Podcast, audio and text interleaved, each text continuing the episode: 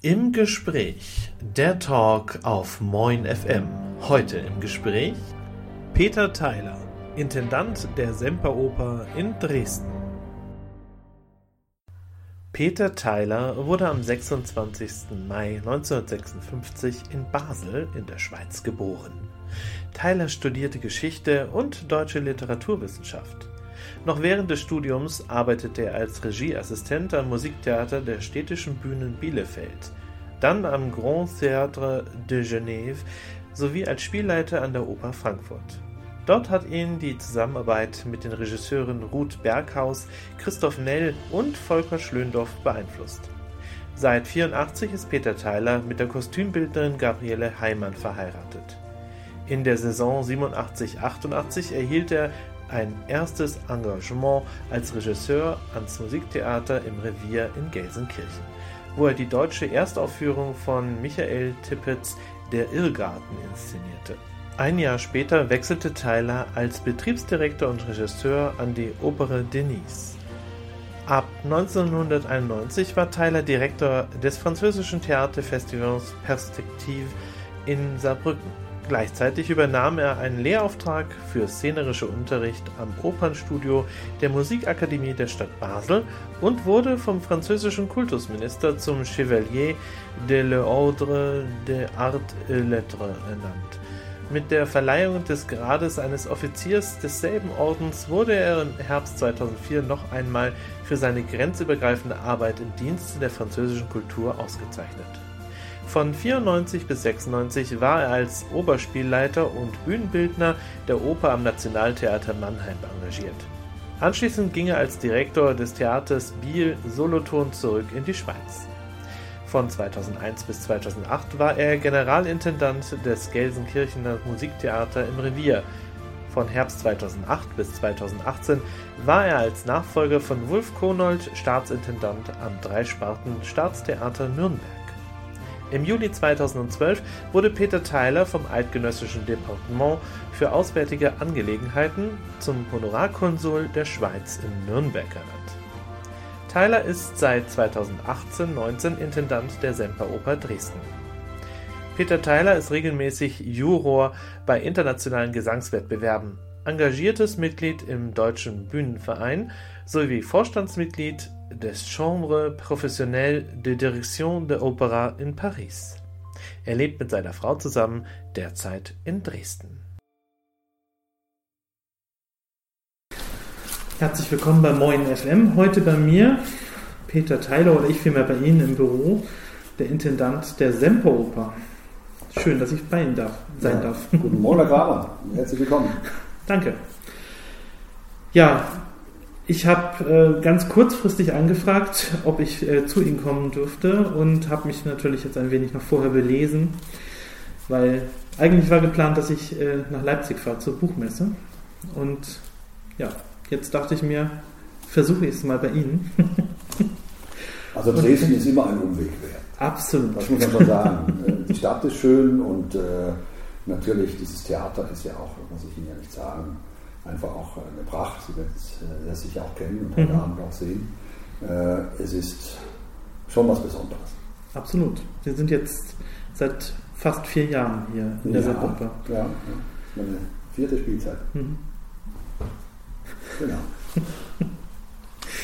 Es, äh, Sie haben ja auch keine einfache Zeit quasi als Startzeit gehabt. Ähm, Sie sind hergekommen und dann kam gleich quasi Corona naja, ich habe ja, ja, ja, gut, äh, ich habe ja schon ein, eineinhalb Jahre äh, gut durcharbeiten können hier. Wir sind hier gut gestartet. Ich habe einen sehr langen Vorlauf gehabt, das muss man sagen. Also bin seit 2015 im Grunde genommen hier, gehe ich ein und aus und äh, habe äh, geplant da. Also mit diesem langen Vorlauf bin ich schon äh, gut vernetzt gewesen und gut präsent. Aber äh, irgendwann mal natürlich wie andere auch einfach in Stocken geraten das war dann irgendwann mal im März vor zwei Jahren, wo es einfach nicht mehr weiterging. Und äh, wir hatten dann wirklich diesen ersten Lockdown. Und das ist ja so eine Situation gewesen, wo man nicht so richtig wusste, wie sich das entwickelt. Hat ja keine, keine Ahnung gehabt. Da mhm. ist man ja auch mit Stoffmasken rumgelaufen und hat gesagt, wir machen äh, irgendwie ein bisschen Abstandshaltung und Hände waschen. Äh, das reicht, ja. Und äh, wir haben hier, sage und schreibe, noch Mitte März vor zwei Jahren das gigantischste Konzert, was man sich überhaupt denken kann, eigentlich noch auf die Beine gestellt hier mit Tiedemann und der Staatskapelle. Und äh, das waren die Gurre-Lieder. Also das war ein gigantisches Orchester, auch noch verstärkt. Äh, mit in, in, den Chören auch noch, ja, also das ist äh, irre gewesen. Und dann zwei Tage später war einfach Schluss, weil da hätte ja was passieren können. Also da war die Verdichtung im Grunde genommen von Menschen nicht nur im Saal, die ausverkauften Vorstellungen, sondern die Verdichtung war dann auch unter den Beteiligten. Und die waren wirklich ganz eng zusammen da. Also, dass da nichts passiert ist, das war ein Wunder. Und wie gesagt, das war ja noch am Anfang dieser, dieser Pandemie. Und äh, wie wir dann diesen Lockdown hatten, wussten wir auch erstmal nicht so richtig, wie man damit umgehen muss. Es hat ja keiner wirklich absehen können, was, wohin das geht. Ja? Also weder Mediziner noch äh, Virologen noch Politiker konnten im Grunde genommen äh, vorausblicken und sagen, was passiert da jetzt mhm. genau. Also man konnte nur nach links, nach rechts schauen. Ich erinnere mich noch an die Bilder, die da aus Südeuropa, vor allem aus, aus Norditalien kamen. Die waren ja erschreckend. Und äh, da konnte man eigentlich ablesen, wie gefährlich das alles ist. Und äh, entsprechend war es natürlich schon so, dass uns auch die Trägerschaft ja nicht sofort sagen konnte, ihr seid jetzt erstmal für zwei Wochen, für vier Wochen, für sechs Wochen, für zwei Monate zu, sondern es ging erstmal so Step by Step, weil wir alle gehofft haben, naja, in drei, vier Wochen hat man das unter, unter Kontrolle und dann ist es vorbei, wie SARS damals. Ja. Mhm. Und äh, das war halt eben nicht so. Das heißt, wir mussten dann anfangen zu planen, Pläne B machen, Pläne C. Das war schon ziemlich chaotisch. Und äh, irgendwann mal äh, kam dann auch die Verlängerung und die Verlängerung von der Verlängerung des äh, Lockdowns. Und dann haben wir auch festgestellt, wir werden vermutlich gar nicht mehr aufmachen über einen längeren Zeitraum. Mhm. Und wenn dann nur noch in ganz kleinen Formaten, und dann sind halt Produktionen ausgefallen. Unter anderem halt äh, L'Orfeo, was wir jetzt nächstes Jahr dann auch machen von Monteverdi. Wir hatten das alles schon vorbereitet, gebaut.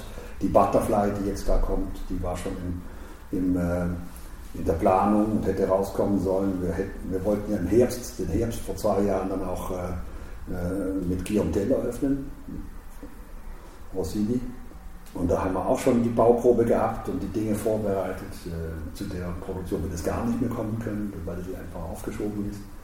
Und äh, der Don Carlo, den wir in Salzburg erst rausbringen wollten mit Anna Netrebko, den haben wir dann hier gemacht, aber halt wirklich in einem Mini-Format. Also wir hatten neun Instrumentalisten auf der Bühne und äh, Frau Netrebko und Herr Eibershoff war da drin und äh, ja, das war schon eigentlich sehr ergreifend.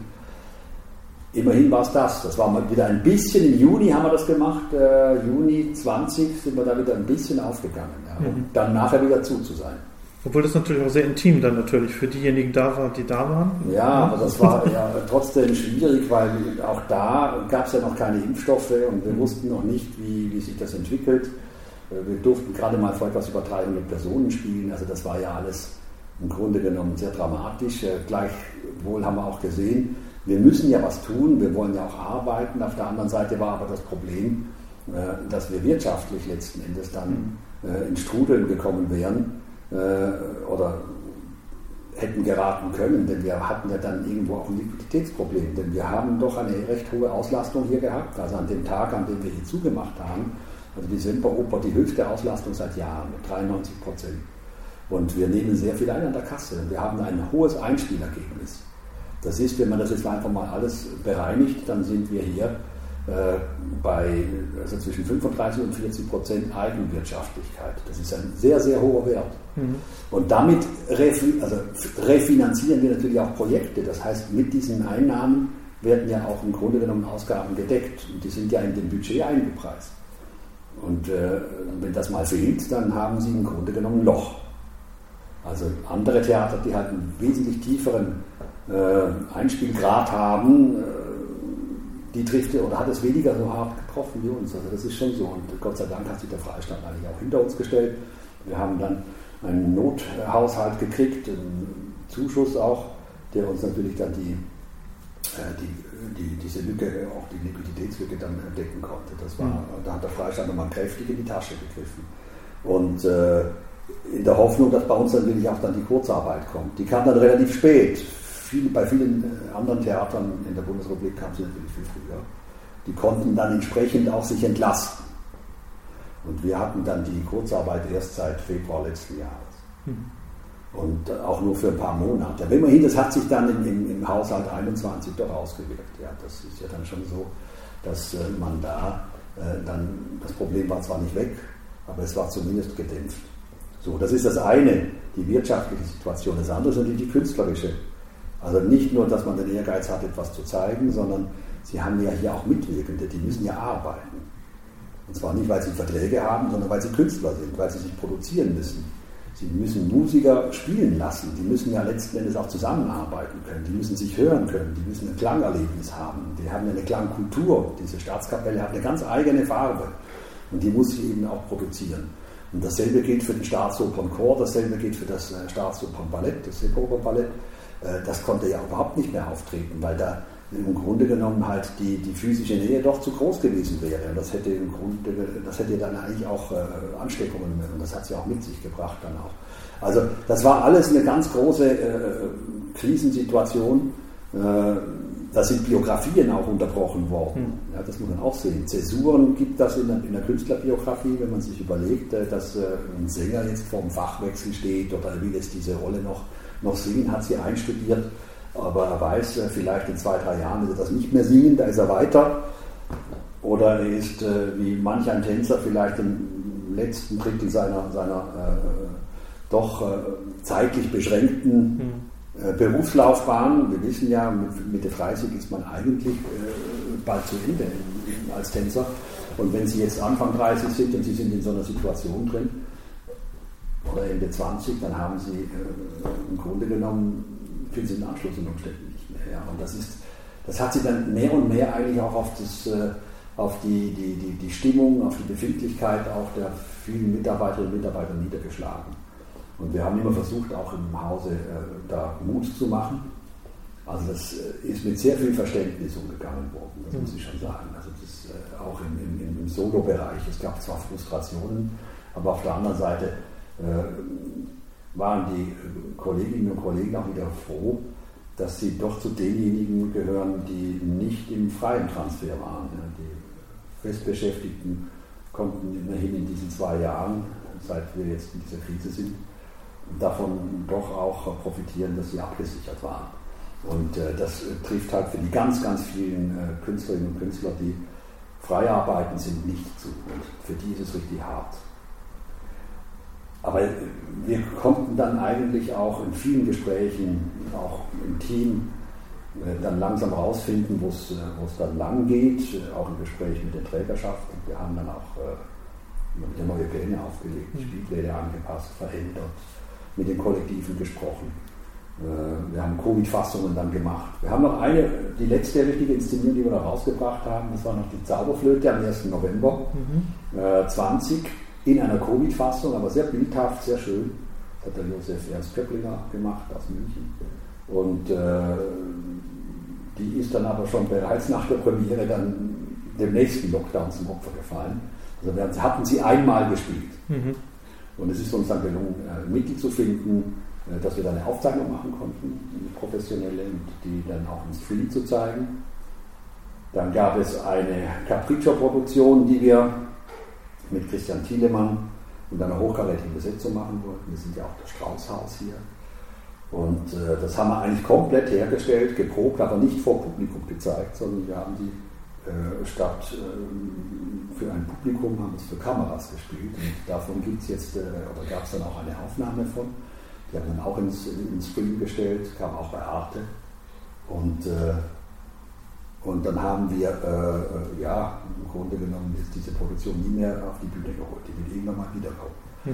Also, dann hat sich natürlich, dann kam der Impfstoff, ja, das war ja dann Anfang äh, letzten Jahres, wo dann die ersten äh, Möglichkeiten da waren äh, zu impfen.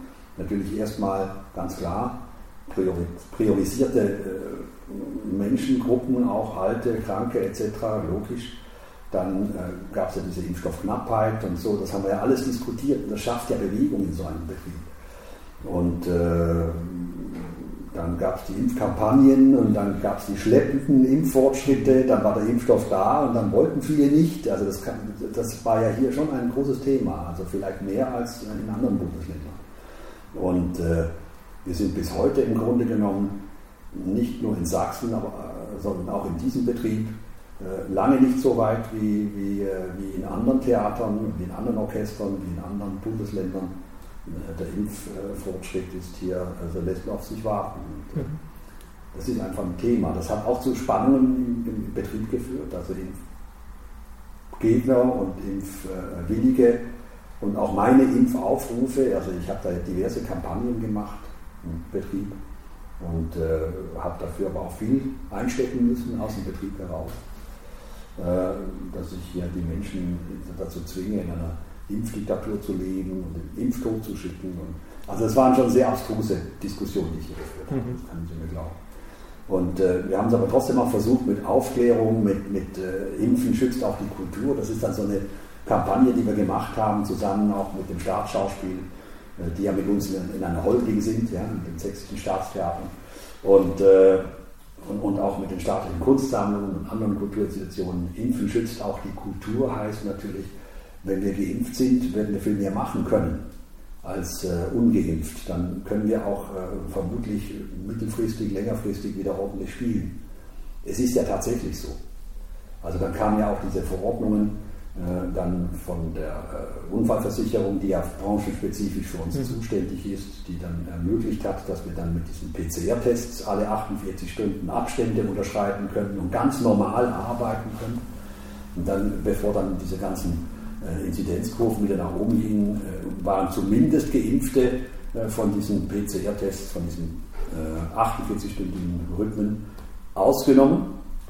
Das wurde dann aber nachher wieder kassiert, weil dann doch auch da äh, durch den schleppenden Impffortschritt äh, eine Gefährdung auch von, von Nicht-Geimpften weiterhin bestand. Also wenn Sie halt dann nur 60 oder 65 Prozent Geimpfte haben, vermute ich jetzt mal, wir dürfen es ja nicht mal äh, fragen, ja. Mhm.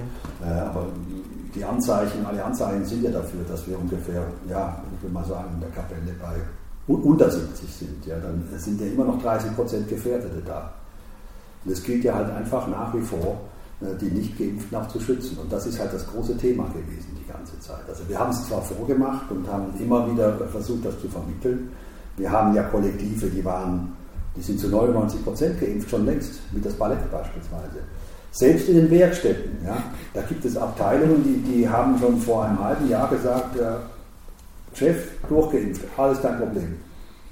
Also das hat mich am meisten erstaunt. Und es gibt dann auch doch äh, so eine große Resistenz dagegen äh, in gewissen Bereichen, äh, wo ich mich dann immer wieder frage, ja, was, geht, was treibt die Menschen um? Ich akzeptiere natürlich eine Meinung, die sagt, ja, ich habe Angst davor oder was auch immer, aber auf der anderen Seite gibt es ja so viele Studien drüber. Und, und äh, also ich selber bin dreimal geimpft und einmal genesen. Damit, wir haben dann auch angefangen, äh, äh, hier im Hause sogar Impf Aktion zu machen für, für äh, also aus der Semperoper ein, Impf, ein Impfzentrum ja, mit mhm. Musikbegleitung und allem drum und dran und, äh, und das, hat, kam, das, kam, sehr gut an. Es gab Menschen, die haben lange vor der, vor der, vor der Oper gewartet und äh, kamen dann rein, wurden empfangen.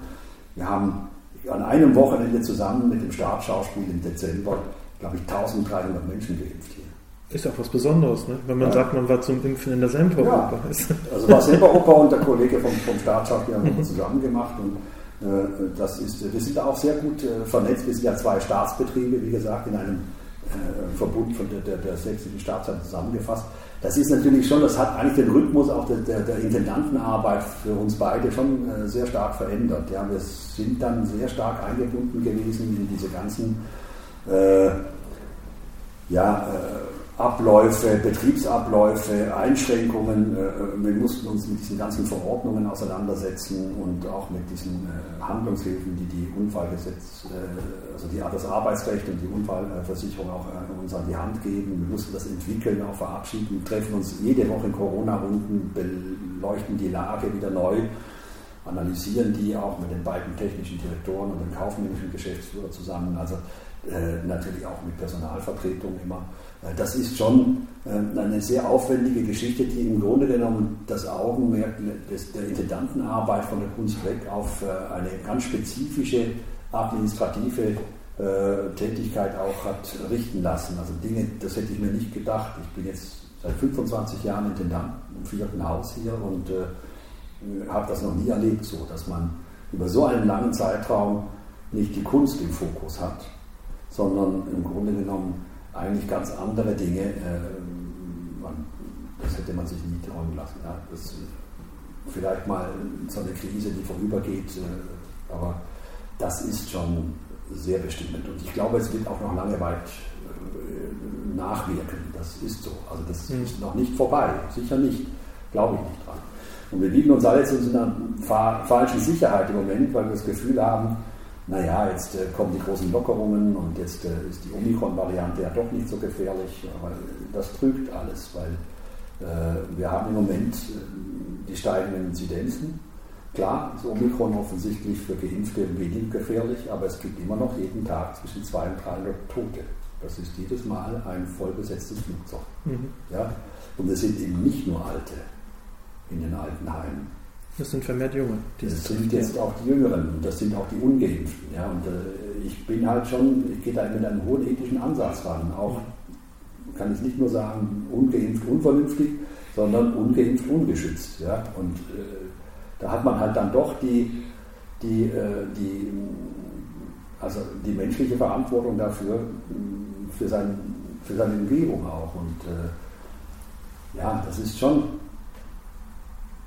eine Perspektive, die mich für den Herbst eigentlich umtreibt. Da, da, können ja wieder weitere Mutationen entstehen. Und jetzt kommt die warme Jahreszeit, es wird vielleicht nach unten gehen irgendwann.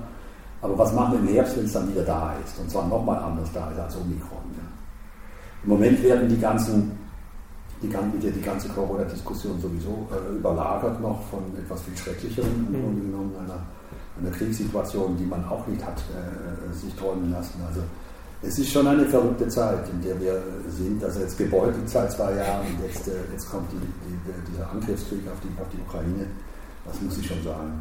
Das nimmt einen schon mit. Absolut. Ja, das hat schon große Auswirkungen auch auf die. Und ich bin eigentlich erstaunt, wie, wie, äh, wie psychisch und physisch resistent doch sehr viele sind, obwohl wir hohe Ausfälle haben auch im Betrieb. Also ich hm. merke es. Es, sind auch, es ist nicht nur Corona, was äh, auch äh, zu Krankheitsbildern führt hier im Betrieb. Das merke ich schon. Es ist einfach auch eine Überlastung und eine Verteilung der, der äh, Dinge auf die Menschen, der Aufgaben auf die Menschen.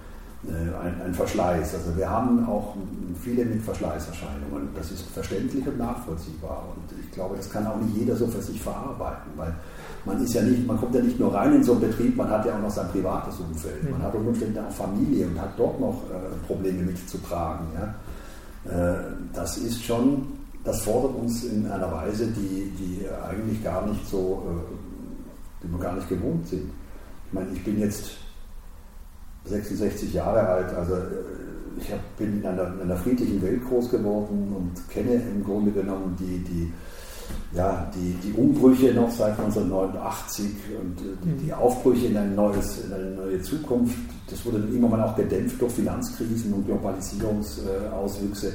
Aber im Großen und Ganzen, äh, ich habe eine 34-jährige Tochter, die kennt nichts anderes als eine Welt, in der man äh, im Grunde genommen, die kennt noch nicht mal eine Welt des Kalten Krieges, die kennt nur die Welt der, der, der, der Nachwendezeit, also ein Europa, eine Weltordnung, die zumindest in Europa eine dynamische ist, eine, äh, der man sich austauscht und äh, überall hin kann.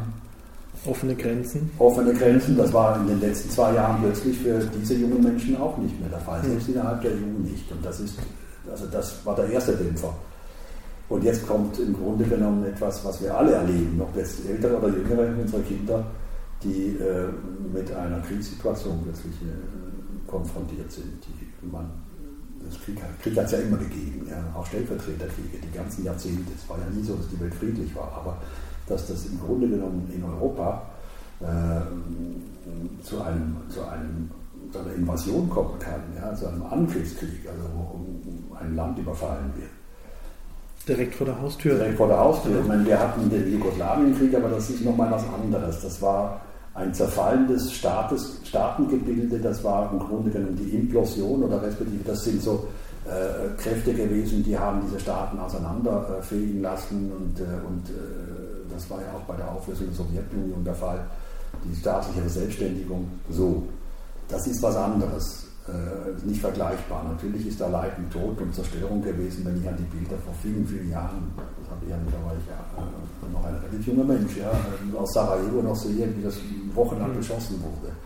Das hat mich auch geschockt, aber das war damals nochmal anders zu bewerten als eine Situation wie 1938, 39, wo einfach ein Land Ultimaten setzt oder äh, einfach einmarschiert in einen Nachbarstaat mhm. und den okkupiert und dann einfach zerstört. Und das ist schon heftig und damit muss man auch umgehen. Und das ist ein wichtiges Kapitel auch für uns hier. Wir sind ja in einer sehr pluralistischen Gesellschaft hier, auch in diesem Betrieb. Ich habe hier sehr viele äh, Menschen, die aus der Ukraine kommen, aus Russland, aus Weißrussland. Wir haben hier an die 40 Nationen in so einem Betrieb. Ich habe 800 Mitarbeiterinnen und Mitarbeiter in, den, in der sächsischen Staatsoper. Und da kommen viele aus, äh, aus Osteuropa und die arbeiten auch zusammen oder sie haben Verwandtschaften, wie viele Russen beispielsweise auch oder Ukrainer haben Verwandte in Russland oder Russen haben Verwandte in der Ukraine. Und äh, die sind bestürzt natürlich von dem, was da passiert. Und ich habe von Anfang an mich auch positioniert und habe auch gesagt, also das ist der Krieg äh, von Herrn Putin. Nicht von den Menschen. Und nicht von den, und nicht es ist nicht der Krieg der Russen gegen die Ukraine, es ist der Krieg Putins gegen die Ukraine. Mhm. Und er nimmt ja auch seine eigenen äh, Landsleute da in Sittenhaft. Und ich habe immer gesagt, auch schon vor 14 Tagen, meine Solidarität mit natürlich äh, gilt der Ukraine, aber sie gilt auch all denjenigen in Russland, in Weißrussland, vor allem in Russland, die auf die Straße gehen, die den Mut haben, sich dagegen aufzulehnen oder die zumindest äh, sich mit Abscheu davon abwenden. Es ist natürlich fürchterlich, wenn man noch nicht mal seine Meinung sagen darf, ja, sofort verhaftet wird. Also diese junge Frau da vor ein paar Tagen, die, die da in Hauptnachrichten sich plötzlich da gezeigt hat, das, den muss, muss man mal haben, ja. Und die ist, äh, um jetzt nochmal drauf zu kommen, mhm. die ist vermutlich ein paar Jahre jünger als meine Tochter. Das muss man sich mal überlegen. Also diesen jungen Menschen wird doch eine unglaubliche Perspektive genommen. Ich meine, denen wird ja auch gerade ihre, ihre Welt quasi ja weggenommen, ja. dadurch, dass die ganzen sozialen Netzwerke gesperrt ja, werden ja, und die Freiheit, die ja unter äh, Putin mehr oder weniger geherrscht hat, ist ja jetzt ja gekittet. Ja, also, also ich meine, ich, ich, ich kenne Moskau, ich finde es eine tolle Stadt, ich liebe, äh, ich bin gerne dahin gereist auch. Schade, jetzt kann man halt nicht mehr hingehen, ja, es mhm. ist so. Aber auf der anderen Seite, das ist schon, wenn man diese ganzen Menschen da gesehen hat, was dieser Boom da auch, also ein richtiger Hype. Also wenn ich jetzt sehe, wie sich diese ganzen Firmen da zurückziehen, ja, ist ja alles da gewesen. Sie können ja jede, jede, jede Firma, die Sie hier auf der Prager Straße finden, gab es da auch. Ja. Ja, also jeden Laden. Und die Leute haben da eingekauft wie die Wahnsinnigen. Und wenn das jetzt alles zu ist, das gibt doch Zehntausende, Hunderttausende von Arbeitslosen. Junge Menschen ohne Perspektive. Ja. Und äh, das ist doch unglaublich, das, das, muss man alles mal rechtfertigen. Wohlstand ist doch etwas, was das, das muss doch für alle da sein. Äh, die Teilhabe an, an, an, an äh, einer Verbesserung unserer Lebensumstände und, und äh, auch die Teilhabe an, an wirtschaftlichem Fortschritt, das ist doch für alle da trifft auch ziemlich stark jetzt das Kulturleben. Ich meine, der eiskalte Wind, der jetzt gerade durch den Westen geht, allen russischen ähm, Kulturschaffenden gegenüber, die sich nicht klar differenzieren. Ich ähm, meine, äh, also ich muss schon sagen, äh, ich, also die Russophobie, die hat mich sehr erschreckt. Ich finde das auch sehr dumm, ehrlich gesagt, weil das ist nicht gut. Äh, das kann man nicht machen. But the smart money's on Harlem and the moon is in the street. And the shadow boys are breaking all the laws. And you're east of East St. Louis, and the wind is making speeches. And the rain sounds like a round of applause. And Napoleon is weeping in the carnival saloon. His invisible fiancee's in the mirror. And the band is going home, it's raining hammers, it's raining. It's true, there's nothing left for him down here. And it's time, time, time. And it's time, time, time. And it's time, time, time that you love. And it's time,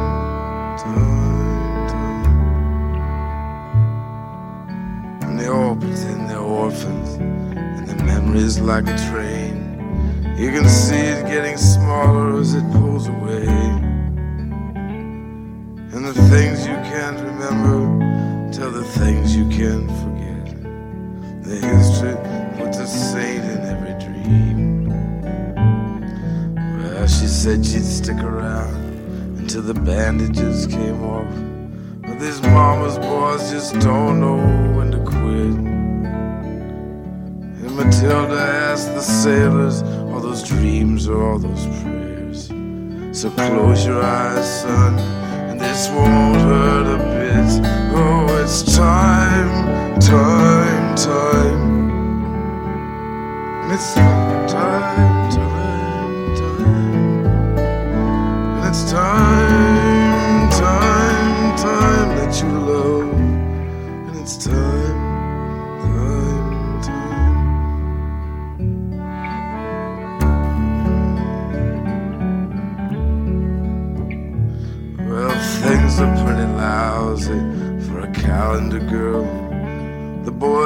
Dive right off the cars and splash into the street. And when they're on a roll, she pulls a razor from her boot, and a thousand pigeons fall around her feet. So put a candle in the window and a kiss upon his lips as the dish outside the window fills with rain. Just like a stranger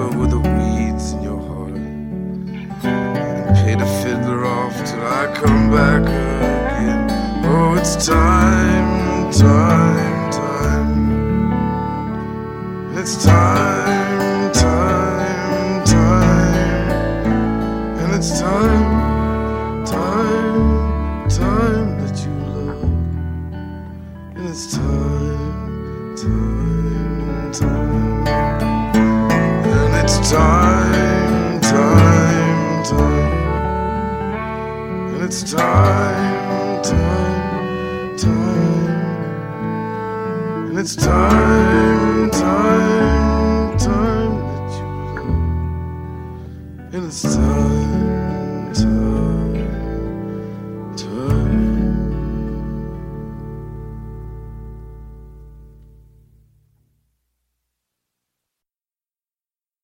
Gespräch. Der Talk auf Moin FM.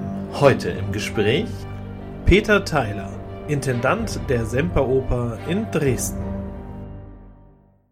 Sie können ja nicht jeden äh, Russen dafür haftbar machen, dass er äh, im Grunde genommen Russe ist und äh, Russisch spricht. Ich, gerade Menschen, die auch hier schon längst integriert sind, wir haben hier eine große russische Community, nicht nur im Theater, sondern es leben in Dresden viele Russen. Dresden ist immer sehr eine, eine attraktive Stadt gewesen für Russen und das ist eigentlich auch schön. Also ich finde es ja toll. Wir haben auch viel russisches Publikum immer hier gehabt in der Vergangenheit. Die werden uns fehlen. Und sie waren ja auch immer willkommen. Die Russen sind doch kultivierte und sympathische Leute. Also ich kann sie doch jetzt nicht in Sittenhaft nehmen. Das ist doch im Grunde genommen einfach abscheulich. Ich, wo ich aber immer gesagt habe, und da bin ich schon auch ein bisschen angeeckt, ja, äh, es gibt natürlich, äh, sagen wir, ganz eindeutig exponierte äh, Persönlichkeiten, die halt schon sehr kriminal auch gearbeitet haben oder dastehen. Und äh, die müssen sich halt heute schon fragen lassen, ja, wie, wie, wie das dann ist. Also da kommt man nicht drum rum. Mhm. Ja. Äh, ähm, das kann natürlich nicht das jüngste Gericht sein, das ist logisch. Ja, das steht uns auch nicht zu. Aber letzten Endes ist man natürlich da äh, schon auch lange mitgegangen und hat dann auch profitiert von. Und da muss man auch sagen, äh, diese Entwicklung war ja also jetzt sind wir, uns fällt das ja alles so ein bisschen wie, wie die Schuppen von den Augen, ja, aber die Entwicklung war doch irgendwo absehbar. Und ich habe mich jetzt auch gerade wieder mit einem Diplomaten unterhalten, der äh,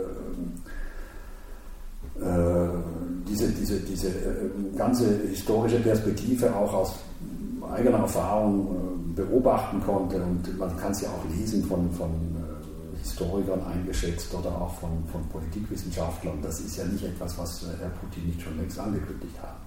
das, ich meine, spätestens seit dem Georgienkrieg äh, wissen wir, kennen wir seine Absichten. 2014 hat er die Ukraine annektiert. Äh, da kennt man das. Dieser Krieg im Donbass ist ja auch äh, schon ein paar Jahre alt, ja, seither.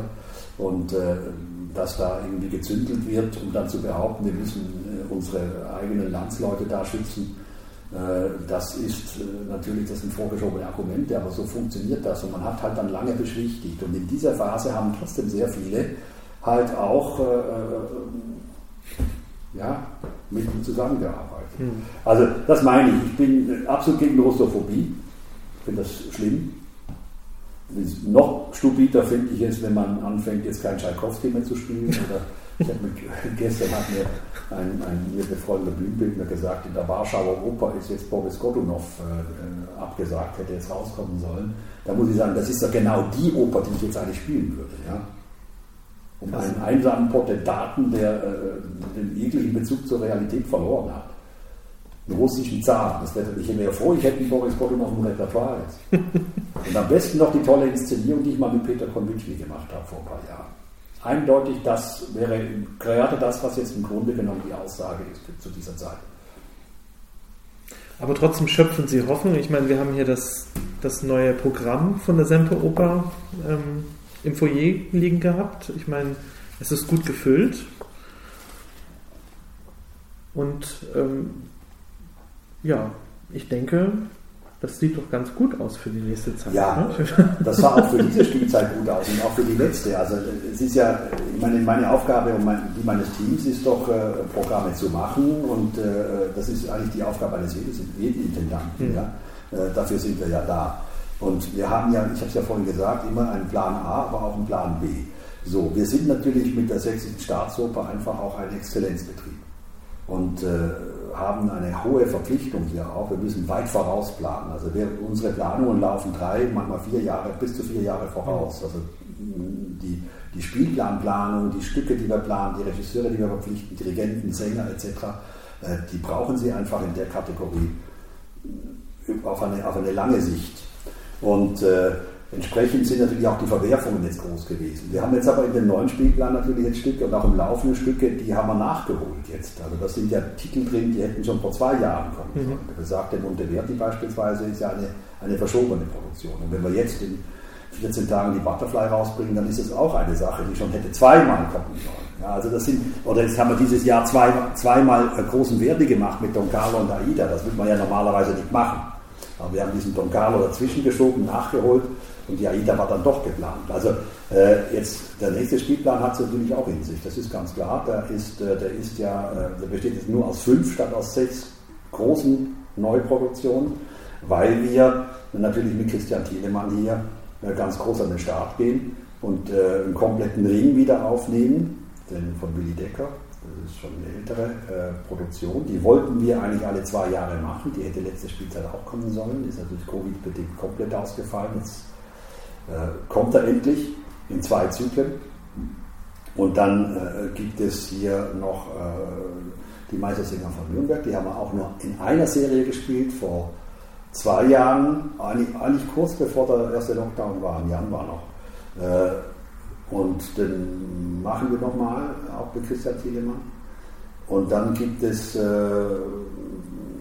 um Ostern rum nochmal spezifische äh, Strauß. Äh, also Straußtage, Richard Strauß-Tag in der Semperoper, wo wir dann äh, auch den Rosenkavalier und die Arabella mit Christa Thielemann machen und äh, mit Hugo Maria die Arabella. Und dann gibt es auch noch Konzerte dazu, also so ein bisschen Schwerpunktthema. Wir haben ja dann auch die Kapelle als große Formation zur Verfügung, denn die ist normalerweise in den letzten äh, zehn Jahren ja zur Osterzeit in Salzburg bei den Osterfestspielen, äh, Osterfestspielen gewesen, so wie dieses Jahr auch. Da haben wir parallel dazu natürlich nicht die ganz großen Kisten gespielt, das ist klar. Das haben wir jetzt aber in der nächsten Spielzeit äh, die Möglichkeit dazu und deswegen gibt es eigentlich auch so eine, äh, ja, eine, Schwerpunktverdichtung in, in, der deutschen Romantik und Spätromantik. Aber gleichzeitig haben wir ja auch noch andere Titel, also es gibt ja dann auch Bellini, ja, Sonambula und wir machen den besagten L'Orfeo von Monteverdi und äh, pflegen ja auch das slawische Repertoire. Eine große russische Oper, Pikdan, die kommt auch. Also, äh, ist auf jeden Fall etwas, was äh, wichtig ist. Äh, Repertoireerneuerung ist etwas, was im Grunde genommen auch immer hier mitgedacht wird. Also wir versuchen natürlich, wir sind ja ein, ein Haus mit einem riesen Repertoire, wir haben 50 Stücke auf Abruf. Und die müssen teilweise einfach auch ersetzt werden. Also es gibt hier ganz alte Produktionen. Ja. Das ist ja in jedem großen Repertoire-Theater der Fall. Wir haben hier beispielsweise eine Bohème, die ist äh, von 1983, glaube ich. Also die ist noch rausgekommen, bevor die Semperoper wieder aufgemacht wurde. Damals noch im großen Haus, was heute das Schauspielhaus ist. In der DDR noch rausgekommen. Und äh, die spielen wir immer noch. Ja. Und jetzt bringen wir aber auch eine neue Traviata. Es gibt hier eine ältere Traviata, die äh, wird jetzt ersetzt durch eine neue. Also das sind das nenne ich Repertoire. Mhm. wir hatten jetzt auch, äh, wie gesagt, die neue Zauberflöte, die hat auch eine 20 Jahre alte Zauberflöte abgelöst.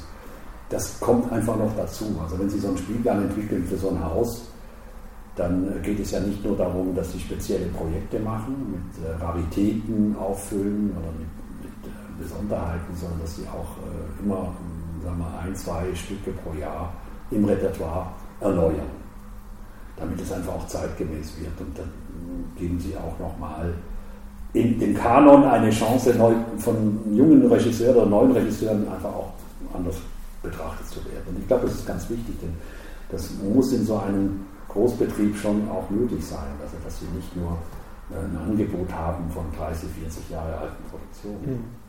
Man braucht Frisches. Man braucht Frisches. Und ich, das Theater lebt ja auch von der Sichtweise und auch vom interpretatorischen Ansatz. Theater ist kein Museum. Man muss immer aufpassen, dass man da nicht Gefahr läuft, dass man äh, ästhetisch in irgendeiner Weise sich, äh, wie soll ich sagen, auch äh, zu einer, ja, zu einer Galerie der alten Meister. Ja. Ich meine mein das jetzt nicht negativ, weil die Galerie der alten Meister ist eines der schönsten Museen, das ich kenne. Ja. Aber das Theater darf keine Galerie der alten Meister sein, sondern es muss eine Galerie der guten und, und aktuellen interpretierten alter Meister sein. Und äh, das, ist, äh, äh, das ist eigentlich eine Aufgabe. Und da muss man schon schauen, dass man immer die, dabei ist.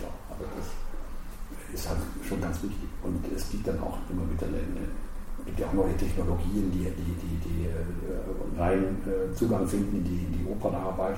Die Zauberflöte ist zum Beispiel, da haben wir sehr stark mit Videos auch gearbeitet, mit Projektionen, mit digitalen Mitteln auch. Also das sind Dinge, die spielen doch stark eine Rolle. Und äh, gleich die nächste Spielzeit werden wir eröffnen mit einer Uraufführung. Und zwar mit einer Oper, äh, die ein Komponist aus Hongkong schreibt, Angus Lee. Das heißt Chasing Waterfalls. Und das machen wir zusammen mit einem Klangkollektiv aus Berlin und einem Künstlerkollektiv äh, aus Berlin. Das ist Phase 7, Performing Arts und Kling Klang Klong, so heißt das Klangkollektiv. Natürlich auch mit unserer äh, Staatskapelle auch und äh, Sängerinnen und Sängern. Aber was ist das Besondere an der Oper? Äh, Angus Lee, der Komponist, schreibt das Stück oder komponiert das Stück, aber er komponiert es nicht zu Ende, sondern er, hm. es wird dann, äh, seine Komposition wird ergänzt oder weitergeführt durch künstliche Intelligenz. Und da arbeiten wir mit IT Systems zusammen und äh, die haben die entsprechenden Rechner dafür und auch die äh, Software. Und das Hochinteressante daran ist, dass im Grunde die Komposition, aber auch die, die, das Libretto schon teilweise auch durch Algorithmen dann entsprechend äh, äh weiter vorangetrieben wurde oder auch äh, jetzt vor allen Dingen die Komposition dann entsprechend auch durch künstliche Intelligenz weiter komponiert wird oder fertig komponiert wird oder in Teilen auch ergänzt komponiert wird. Und äh, wir geben da, also wir, das ist auch eine große Fragestellung, wie geht man damit um? Was kann das Individuum, was kann der Mensch und was, kann, was, können, was können Rechner? Mhm. Das ist auch eine ethische Frage beispielsweise. Also inwiefern ist menschliches Schaffen als künstlerisches Schaffen dann äh, basiert auf einem, auf, einem, auf einem Individuum, auf einem Lebenden oder inwiefern geben wir Kreativität auch ab, Verantwortung auch ab im weiteren Sinne wenn man das mal aufs Leben überträgt, an, an, äh, an etwas Nichtmenschliches, also an etwas, was außerhalb des Hirns, des Gehirns stattfindet und äh, damit äh, letzten Endes äh, verbinden sich auch philosophische Fragen. Also daraus entsteht eine Oper, ja, und äh, damit wird die nächste Spielzeit eingeläutet. Also das halte ich für ein wichtiges Projekt, ein tolles Projekt. Mhm. Und das machen wir auch. Wir haben da auch ähm, ein Festival, das Hongkong äh, Art Festival, haben wir da drin äh, als Partner. Und äh, ja, versprechen wir sehr viel davon, auch neue Erkenntnisse. Und das sind Dinge, die spielen eine große Rolle auch für die Zukunft, dass man einfach auch äh, sich mit den Technologien auseinandersetzt, äh, die sich jetzt auch rasant in den letzten zwei Jahren in der Corona-Zeit auch massiv entwickelt haben. Also der Einfluss auch von, äh, von der, der, digital, der digitalen Welt und der digitalen Möglichkeiten auf, die, ähm, auf das ästhetische Schaffen, auch Bühnenästhetik beispielsweise, auch Bühnenausstattung, ist doch nicht zu unterschätzen und das müssen wir mitnehmen. Da müssen wir im Grunde genommen mit umgehen das sind die Fragen der Zukunft auch und ich glaube, da sind wir gut beraten, wenn man da nicht dran vorbeigeht.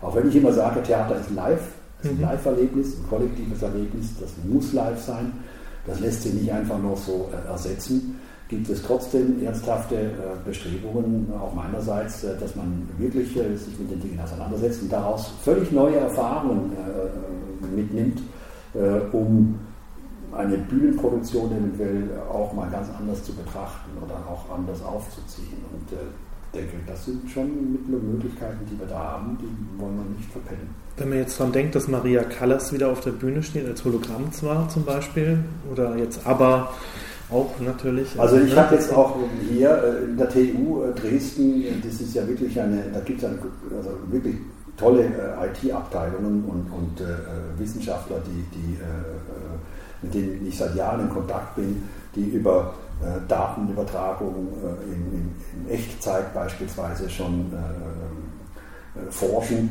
und äh, an 6G schon arbeiten etc.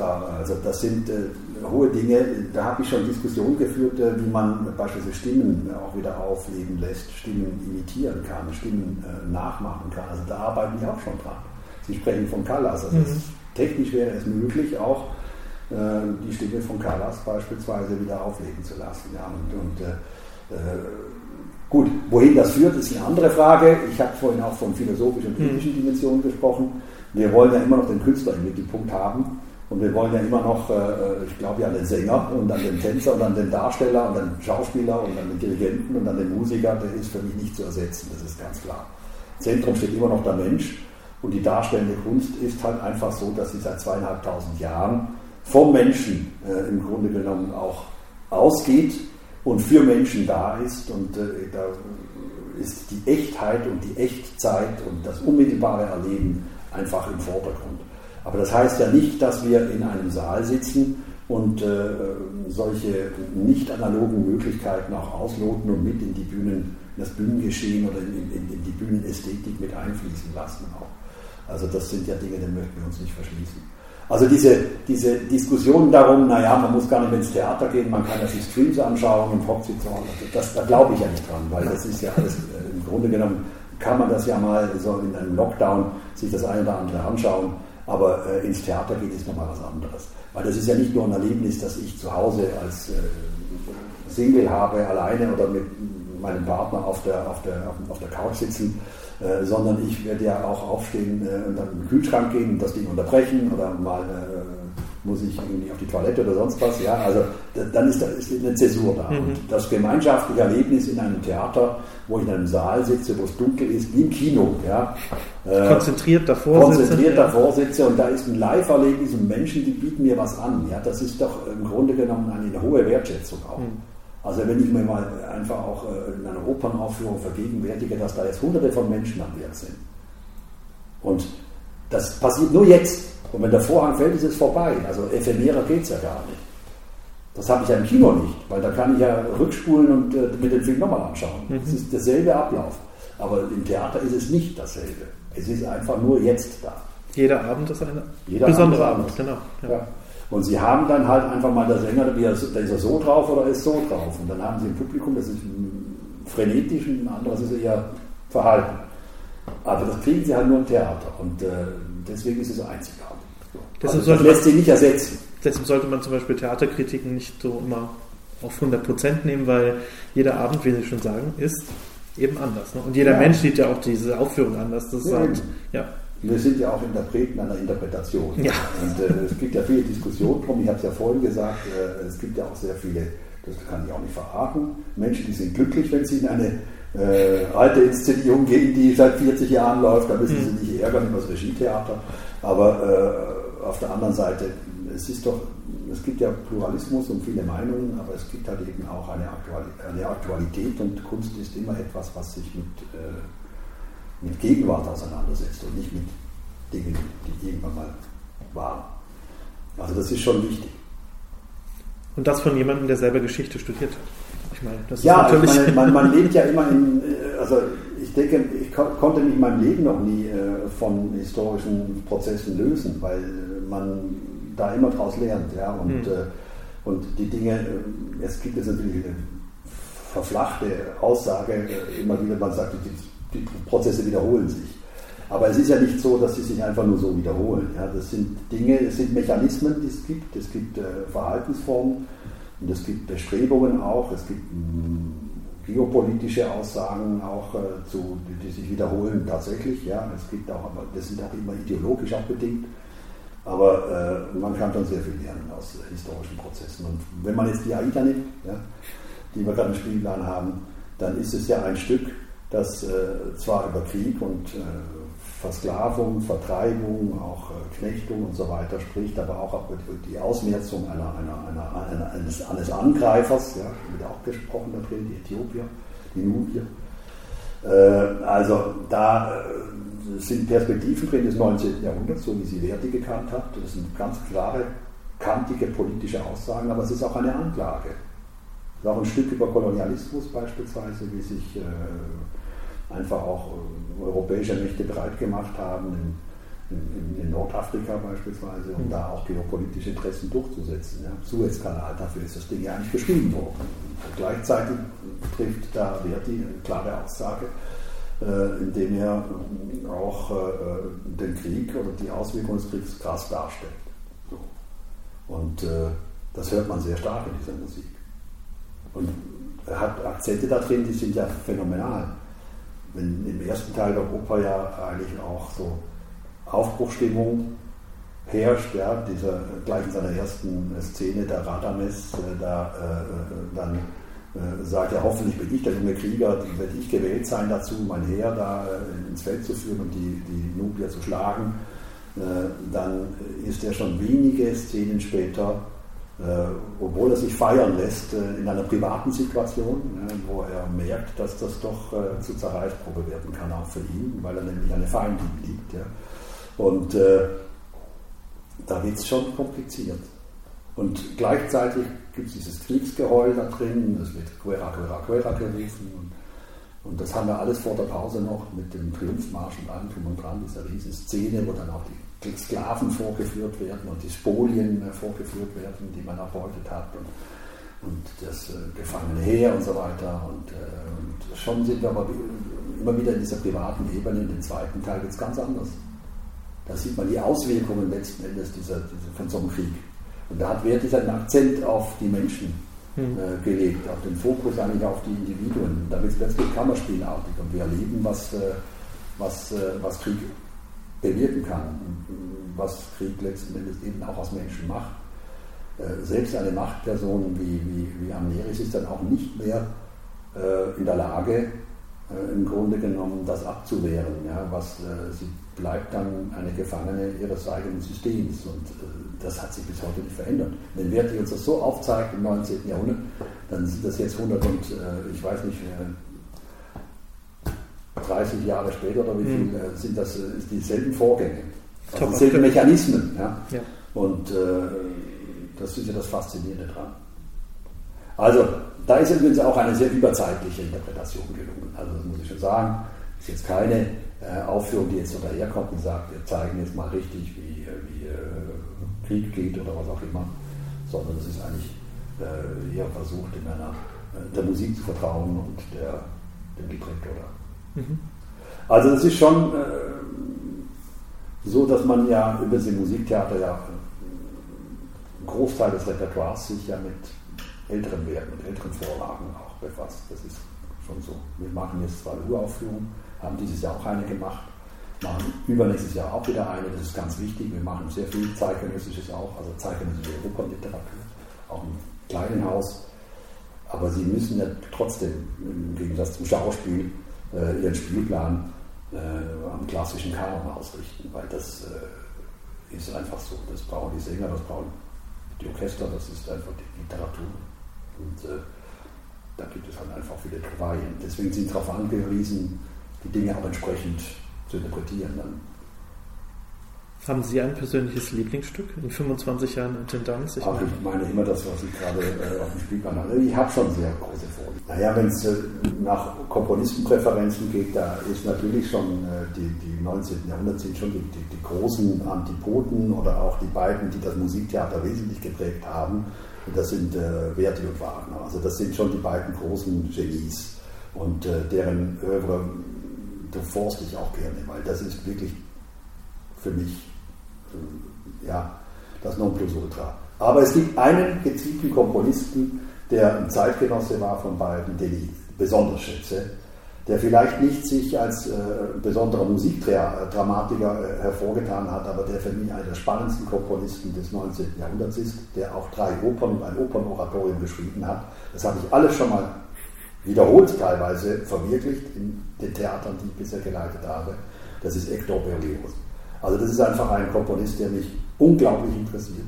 Seine Musik ist spannungsreich, seine Orchestrierung ist farbig, die Rhythmik ist gigantisch und äh, die Trojaner sind beispielsweise einfach ein Werk, übrigens auch ein Werk, das über Krieg und Zerstörung und Flucht und Vertreibung spricht. Ein ja, Opus Summum, wie es kaum äh, zu toppen wäre und ähm, ein besonderes Werk, es ist weniger bekannt, aber ich liebe es und das habe ich auch schon wiederholt gemacht. Das ist Benvenuto Cellini von ihm.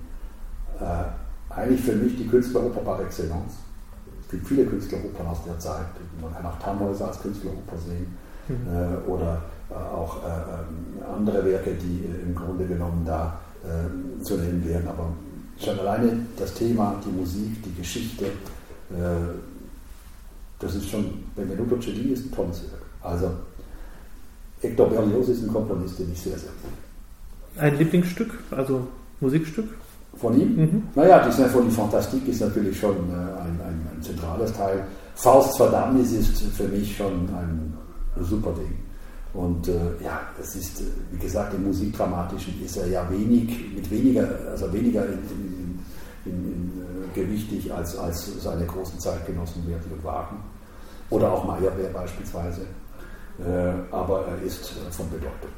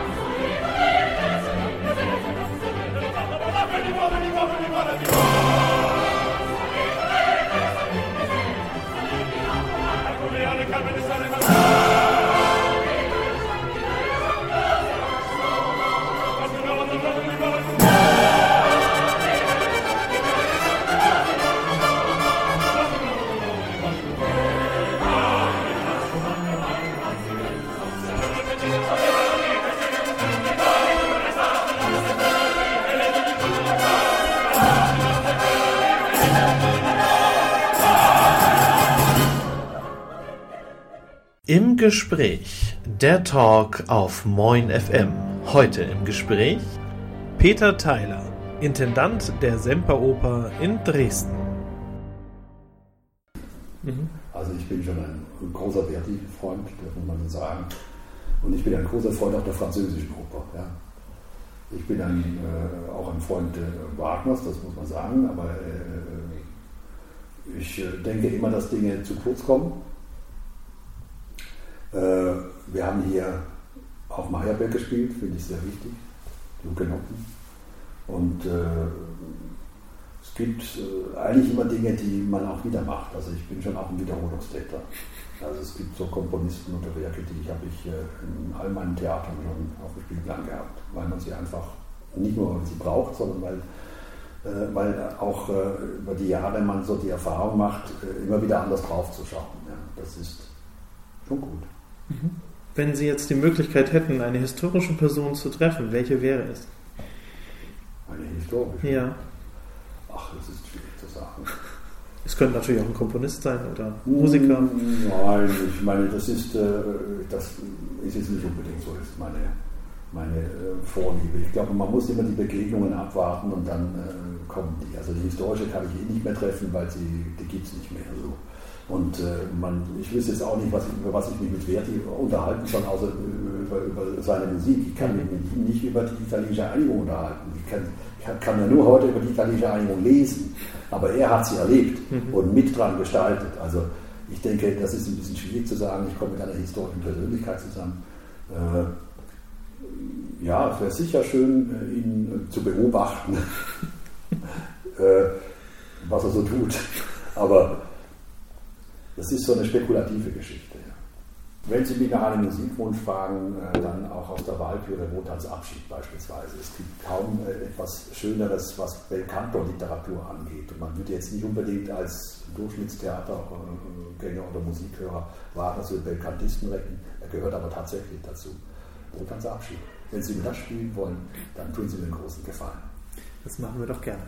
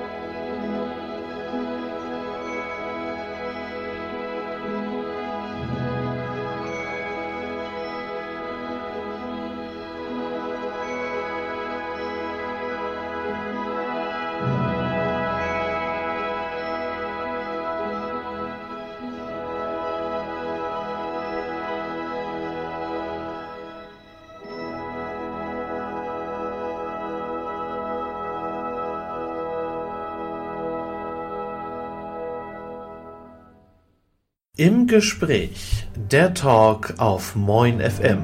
Heute im Gespräch Peter Theiler, Intendant der Semperoper in Dresden.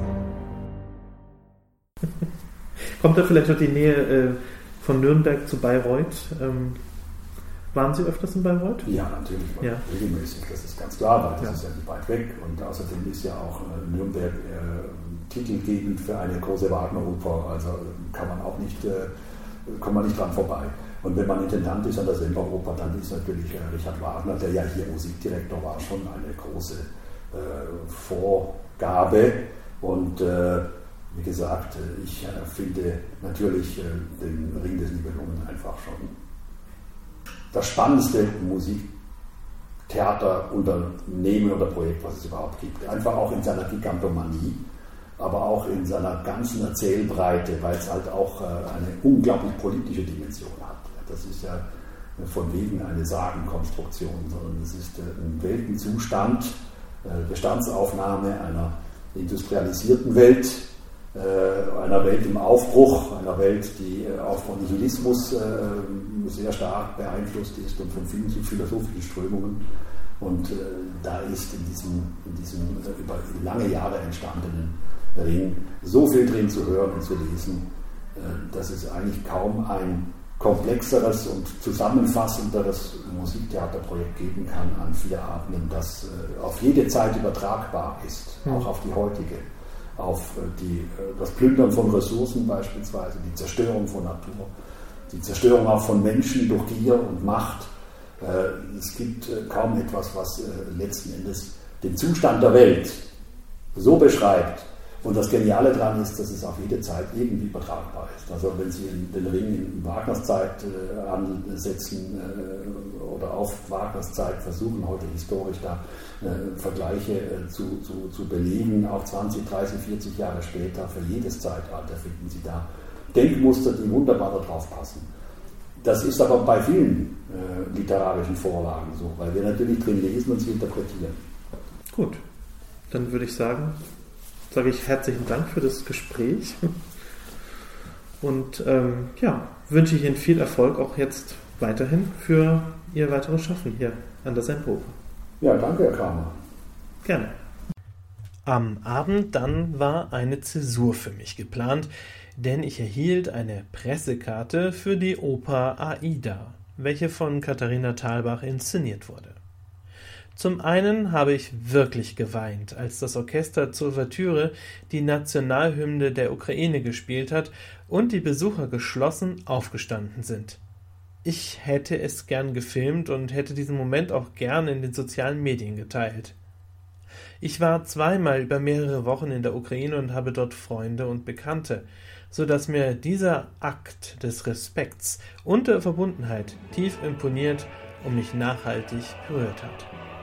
Zum Zweiten war die Inszenierung der Aida fulminant.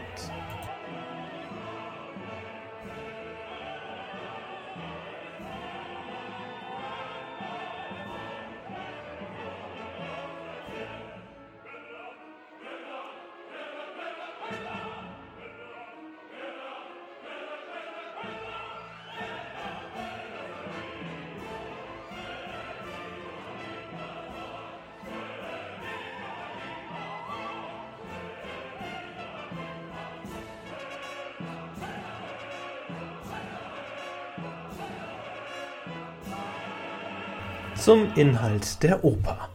Aida ist die im Geheimen lebende, versklavte Königstochter der Nubier am Hofe der Ägypter und verliebt sich in den größten Krieger des Königreiches, Radamesh, und er sich in sie.